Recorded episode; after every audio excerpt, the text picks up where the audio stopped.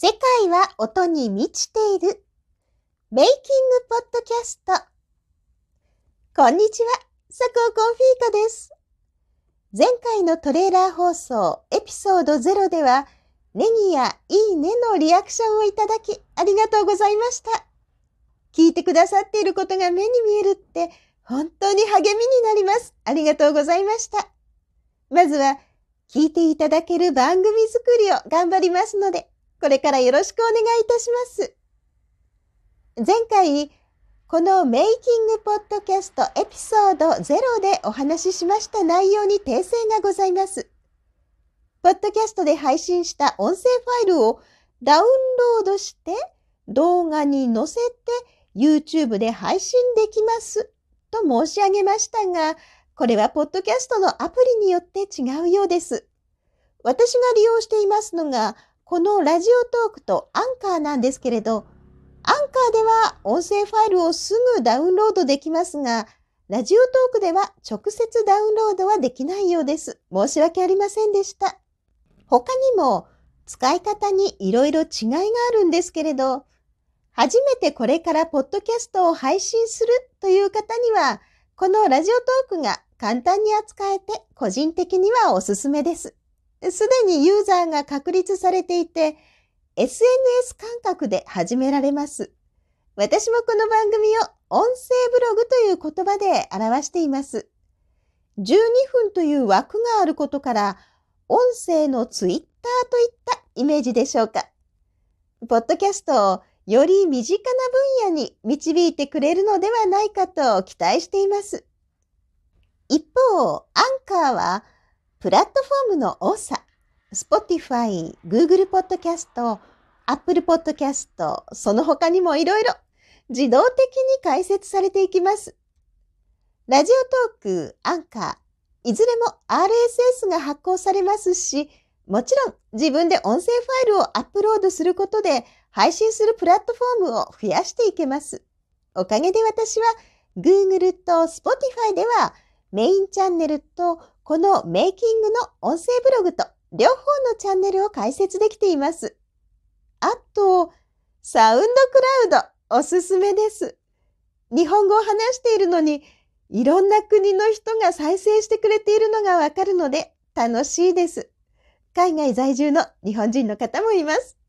そして、アンカーは編集機能が充実しているので使いやすいです。私は基本一発撮りなんで編集はしないんですけれど、番組作りを楽しめるアプリになっています。時間制限もなさそうなので、メインチャンネルはアンカーを利用しています。さらに、私が使っているこの2つのポッドキャストアプリ、ラジオトークとアンカー、収録現場での大きな違いがあります。収録しますとき、ポッドキャストアプリの録音をスタートさせますと、いかがでしょう皆さん。緊張しませんか？話すことが得意な方はスラスラ言葉が出てくるかもしれませんが、私は苦手です。若い頃は話したいことを箇条書きにしておけば十分でした。生きているだけで情熱がありましたから。若さって本当に大切。今若い皆様、生きているだけでその時間は宝物です。いっぱい考えて、いっぱい発信してほしいですね。さて、若くない私は、話したいことを忘れないように、しっかり原稿に書き起こしておきます。ここで使うのもスマホのテキストアプリ。はじめから入っているメモ帳的なアプリですね。ポチポチ打ち込むこともありますし、Bluetooth でつないだキーボードを使ったりもします。これ便利。手書きより早い。そして、問題は収録の時、これをどう使うかですね。これがアプリによります。この番組ですと、ラジオトークですね。こちらのアプリですと、バックグラウンド録音ができないので、録音をスタートしておいて、テキストファイルを開いて読むというわけにはいかないんですよね。テキストを開いた途端、録音が止まってしまう。もしくは、カウンターは動いているんですが、音が取れてない。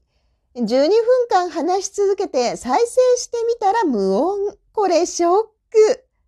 そんなわけで、私が利用していますのは、コンビニを利用したネットプリント。これも便利です。テキストファイルを PDF ファイルに変換してアップロードすれば、コンビニのコピー機でプリントアウトできます。こんなわけで、パソコンなし、スマホ1台で全て番組を制作しています。ただ、山へ入って現地収録しているレディオエッセイの方は荷物を最小限にしたいのでバックグラウンド録音ができるアンカーアプリを利用しています。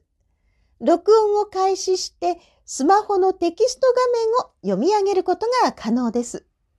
フリートークが得意な方には必要のない手間なんですけれど、私はライティングも好きですから、エピソードをどんどんどんどん先へ先へと書き溜めてしまうんです。なので今も収録待ちの原稿でいっぱいです。ところがです、先日、レディオエッセイエピソード1を収録し終えて、音声を保存しようとしましたら、できないんです。焦りました。よくよく確かめてみましたら、アンカーは下書きにアップロードして保存なんですね。収録地が標高1000メートル、実際には1200メートル近いんですけれど、そんなところですから県外なんです。スマホ本体に保存するには、下書きにアップロードしたものをダウンロードする方式なので、アップロード待機の状態でネット環境があるところまで下山しなければなりませんでした。駐車場まで歩いて降りて、駐車場から車でさらに降りて、結局収録してから保存するまでに2時間近くかかりました。その間若い猿を4頭ほど見たり、実際に収録した放送分以上に山を味わっているんですよ。収録後に動物の声が聞こえたり、前回のトレーラー放送収録の時も録音を止めてからキツツキが木をつつき始めたり、この音欲しかった。それに、トークを終えて後半、森の音を背景に岩笛を吹くんですけれど、ヘッドセットのマイクを外すので、ごそごそすごい雑音が入るんです。耳障りで申し訳ないんですけれど、これもリアリティなので、そのままにしました。基本、一発撮りなもので。そうそう。収録地は大丈夫なんですけれど、少し山を降りたあたり、ゴーストタッチが起きる場所があるんです。普段はそんな現象起きないんですけれど、そのあたりへ来るとすごいんです。以前来た時もそうでした。勝手に100枚とか写真を撮ったり、いろんなアプリが次々に動き出したと思ったら、勝手に電源オフ。現場にいる間中ずっとそんな調子にスマホの画面が常に勝手にすごいスピードで動いているんです。データを消されたら大変ですからすぐに退散しました。普段そんなことはないんですけれど、そのあたり一体に何かあるんでしょうか？磁場の関係とか？地下に溶岩石があったりとか？山での現地収録にはトラブルがいっぱいです。いずれもう一つやってみたい企画がありまして、ポッドキャストで朗読を配信してみたいと思っています。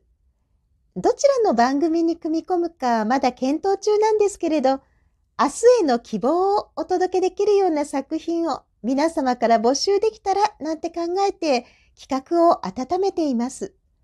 あと、ヒーリング系ミュージシャンの友人にも出演を依頼中です。スケジュール上まだ随分先になりそうですが、森の中からヒーリング生演奏をお届けできるかもしれません。夢が膨らみます。とっても楽しい。正直に申し上げますと、滑舌もイントネーションもめちゃくちゃでお話ししています。でもまあこれブログですし、気楽に放送させてもらっています。12分で収まればいいと思って時間も気にしていません。こんな調子で配信してまいります。メイキングポッドキャストでは、これからポッドキャストを始めたいという方や、始めたばかりの方のお役に立てるような番組作りを目指していきたいと思います。次回の放送はレディオエッセイエピソード2配信後となります。合わせてお楽しみいただけましたなら幸いです。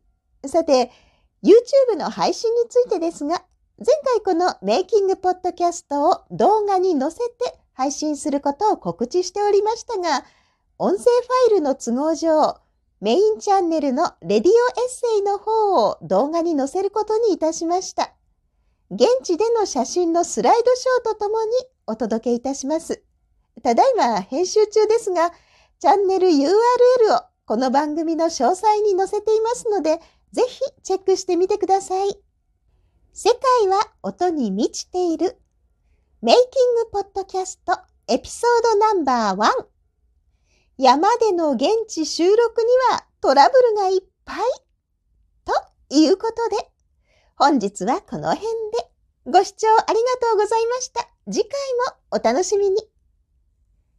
心の数だけチャンネルはある。